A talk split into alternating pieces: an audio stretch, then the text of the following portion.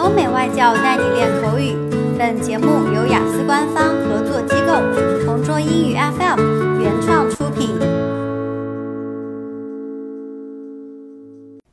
Describe a film that made you laugh. You should say what it is, when you watched it, who you watched it with, and explain why it made you laugh. One of my favorite movies is a comedy movie called Shaun of the Dead. It was released in 2004 and it's one of the funniest movies I know.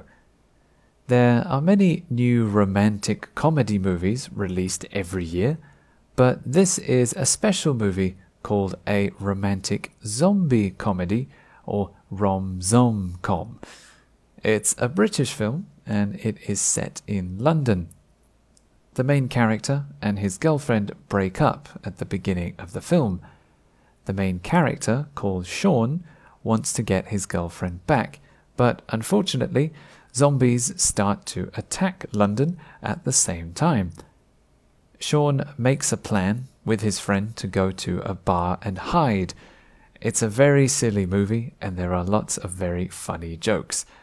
There are one or two jokes every minute, and some of the jokes are very clever too.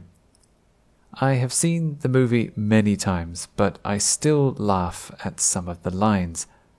Because it has zombies, sometimes the movie is a little bit scary, but I think it makes the movie more interesting.